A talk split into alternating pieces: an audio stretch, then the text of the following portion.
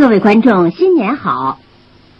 为发展快板书艺术，著名快板书艺术家李润杰及其学生弟子，根据柳溪同志的小说《燕子李三传奇》改编成长篇快板书。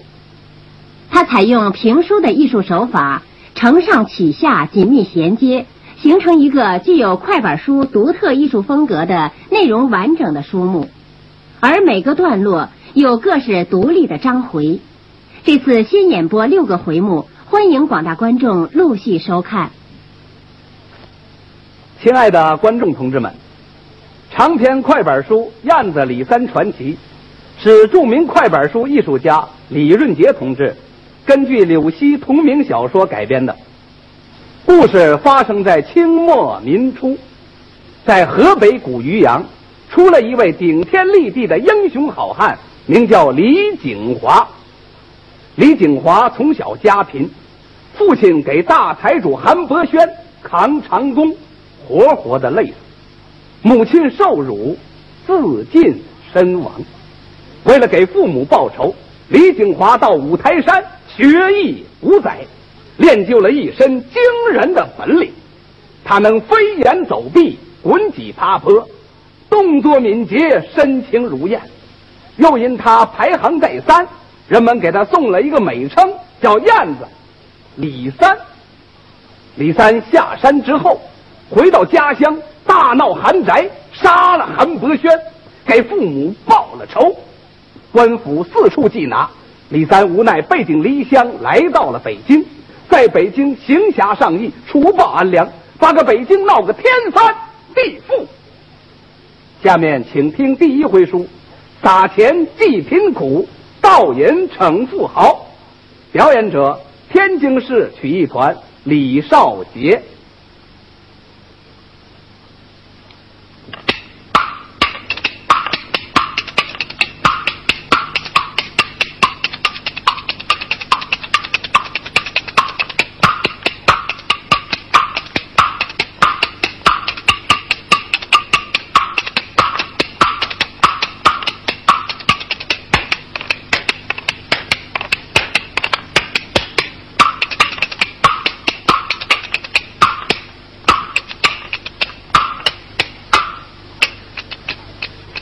说的是，在一九二七年的七月间，连阴雨下了有八九天，北京天桥有名的热闹场一片泥泞，行路难。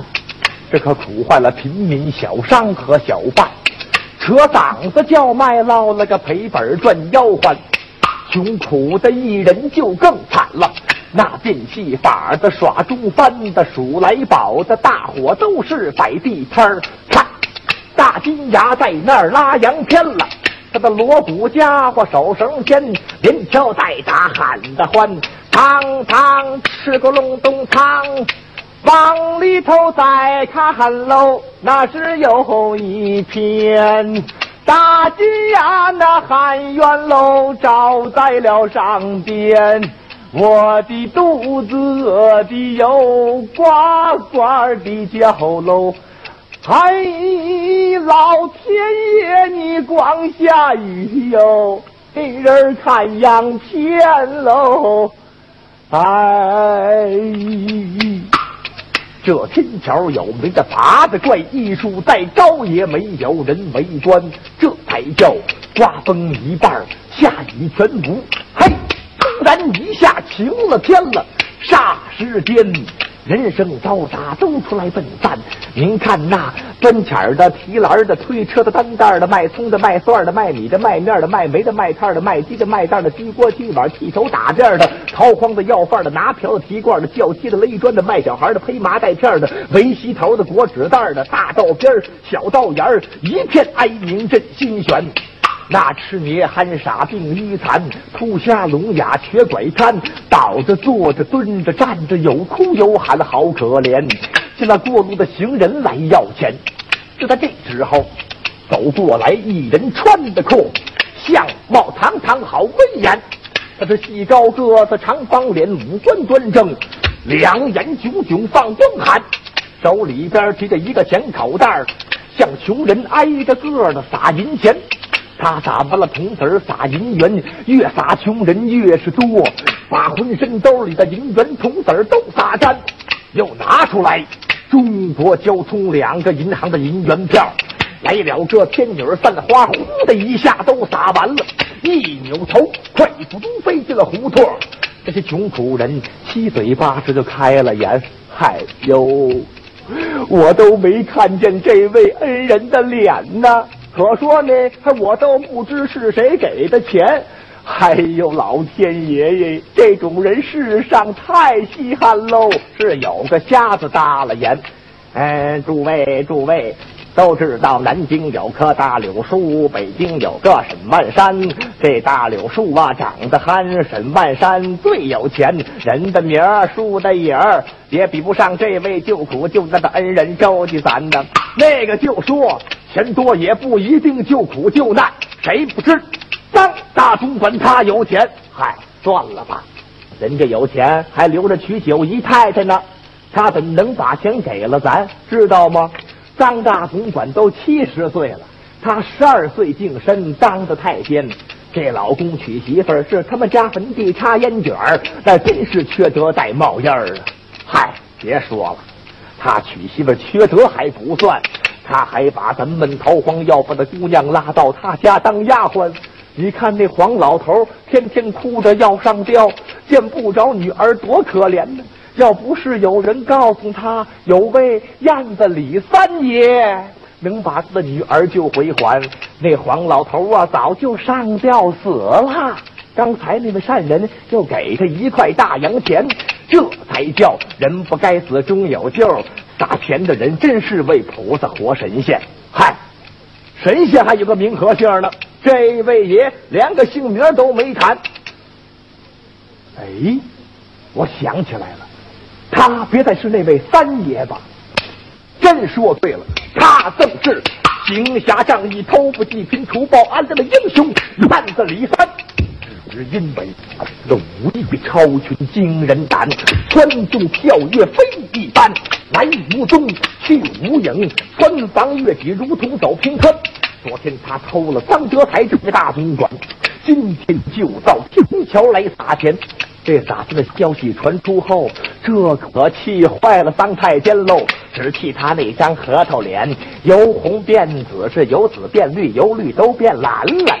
突然间，他小眼睛滴溜这么一转，来人，老太爷麻溜伺候，给您请安了。猴崽子，你去到侦缉队。呃，给我叫来铁兵马玉林，是越快越好，莫迟延。是，这麻六答应一声，就往外走。他是不多一时转回环。启禀老太爷，马队长到，请。是，有请马队长。唰，呼啦啦，人龙这么一掀，走进来侦缉队长马铁兵。这家伙长得肚大腰圆，肩膀宽。是连鬓胡子，饼子脸，金鱼眼睛，滴溜圆。他那对双眼皮儿倒是真好看，可惜长在了眼下边了，扒了眼儿。他身穿黑色警察服，二把盒子挎腰间，就这模样，老百姓一见就害怕。还生了个狡诈的黑心，能拐八道弯。十六岁，他所谓去闯关东，是坑蒙拐骗卖大烟。偷关掘墓，他在坟窟窿里边睡过觉，连死人的口袋都敢翻。入宫门，他曾经借刀杀人，办过无头案，是斗过北京的南霸天。北京城方圆百十里，提起他无人不小心胆寒。他进屋来，一看老狗张总管，啪打了个立正，又请安。老太爷，卑职请安了。来啦。坐下，呃，给马队长沏茶，快点烟。谢老太爷，不知您唤小子有何吩咐？这群马之劳我承担。嗯，好，好。呃，其他人没事儿都出去。是，众下人立刻全都离了房间。呃，我说马队长，这几年我对你怎么样啊？回老太爷，您对我的恩情重如山。要不是您老提拔给的饭碗，我小子哪能有今天呢？呃，好，好，还算有心，嗯，有心。嗯，可是今天有件事情，你知道吗？什么事啊？呃，我听说有人在天桥那儿撒钱。回老太爷，我当时就得到了消息和报告，我还设了个香饵混到穷人堆里边，一会儿我就能够得到准消息。我估计撒钱的人定是那个燕子李三，他跟我作对足有两年半了。我多次缉拿跟他来周旋。结果是瞎子点灯，白费蜡。此人的功夫确实不简单，他总在天桥穷人堆里转。我派人跟踪已经有两年了，他昼伏夜出，弄得我头绪乱。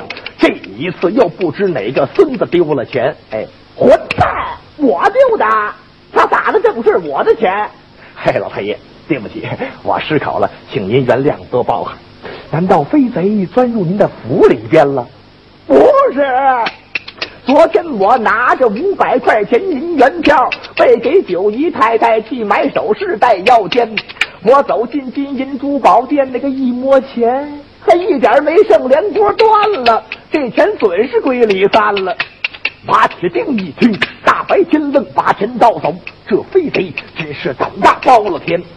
嘿嘿嘿，我说马队长，你看这事儿怎么办呢？马铁钉沉思片刻，笑开颜：“哈哈哈哈哈哈！老太爷，这乃小事一桩，我让他自己上钩入龙潭。不过，不过什么？是不是又得要赏钱？事办好，我赏你大洋二百块，一定要给我除了李三。呃，可还得要个活的，我看看。”要活李三是否有困难？可二百块银元，哎，老太爷，你何必如此呢？我为您效劳，就是刀山也要钻。那好，你刚才说有什么主意，快点讲啊！要没办法，可别跟我瞎胡编呐！哎，小子不敢。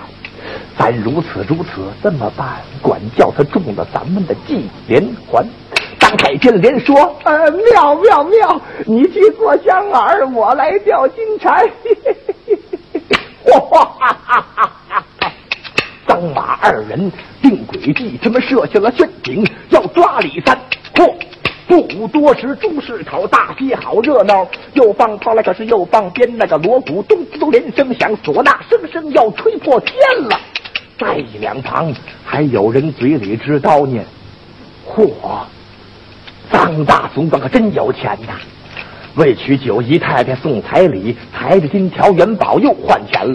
您看那丫鬟奴仆跟一片，那个个个穿的都是新衣衫，红红绿绿多新鲜。嚯，有的抬着金漆柜，有的手里托着宝盘，盘中放珍珠玛瑙翡翠碧玺，猫眼在阳光下闪闪夺目放光寒，闹闹哄哄一通转。又来到了茂源银号，换了张银票，等三千。张德才把三千银票拿在手，说：“哎，孩子们，赶快回府，莫迟延。如果要再丢了这张银元票啊，就耽误了我跟九姨太太结凤鸾了。快走吧！”话未完，丫鬟奴仆连说是是是，前呼后拥转回还。他这一走啊，人们这个骂哟。呸！这老不死的老蜜柑，也不看看你那张老公嘴儿，脸上一道一道都成褶子山了，还要娶人家的大闺女，你真是缺德八辈五的老叶冤呢！众人叫骂不绝口。这老狗回到家里很坦然，首先睡了一小觉，倒把这个老狗给骂舒坦了。翻身起来揉揉眼，三姨太急忙端过来大烟盘。四姨太太给捏脚气呀，五姨太太给吹肩，六姨太太掐腰眼儿，七姨太太连搓带揉又把大腿搬，八姨太太葫芦胸口，大婆二婆端着茶水没上前。要是再娶来个九姨太太，是一人一把连砸带掐连呼带搓带带扳，他就是不死也得落残呢。这五个人一忙活，他就喘不上气儿了。停停，嗯，快拿痰桶，我吐痰。呸呀！哎呦，我这纯粹是活人受罪呀！我说你们五个人全都馋了，是要把我给吃了怎么着？都回去，就留下老三一人给我烧大烟。吴小妾连声答应回房去。这老狗开口就来叫老三。我说老三呐，抽完烟叫厨师给我备夜餐，你要陪我饮酒到天亮，明白吗？明白。他们说着话，不觉之间到了二更天。就在这时候，月色无光，星不见，黑漆漆，鸦雀无声，死一般。这位三姨太提壶把盏把酒满，张德才恬不啰嗦笑开颜。我的三姨太，你是我的小宝贝儿，你别撒娇，不就是跟我要点钱吗？你不能把这三千一张银元票全都要啦！我就要就要，不能便宜你那小酒狐狸仙。哎呀，你少要点吧，也省得我明天再抬着金条元宝去换钱了。我就要就要，话未完，就听着他们身子后边搭了言：“你不能要那张票，那是我的钱啊！”不许动，别叫唤，一喊一动，我就送你们去到鬼门关。话未完，就听那嗷的一声叫，这位三姨太太地上瘫，给吓死过去了。张德才。这面前站定一人，好威严，细高个，肩膀宽，一身衣这个身上穿，金线帕，把头缠那个青纱燕扎鬓针，青夹袄，镶银边那个葫芦拍真美观，那个嘎子扣那个整十三，那个立排排对襟沿，皮挺带，扎腰间那个金睛闪，八那宽，灯笼裤腿臀脚面，宽裆肥胯肚圆，脸上看好五官，耳目子放风寒，一口短刀手中端，英姿飒爽煞气天。这老狗一看来人，鬓边斜插着青纱燕就知道是燕子李三在眼前了。他假作镇静，面带笑：“您是那位三爷吧？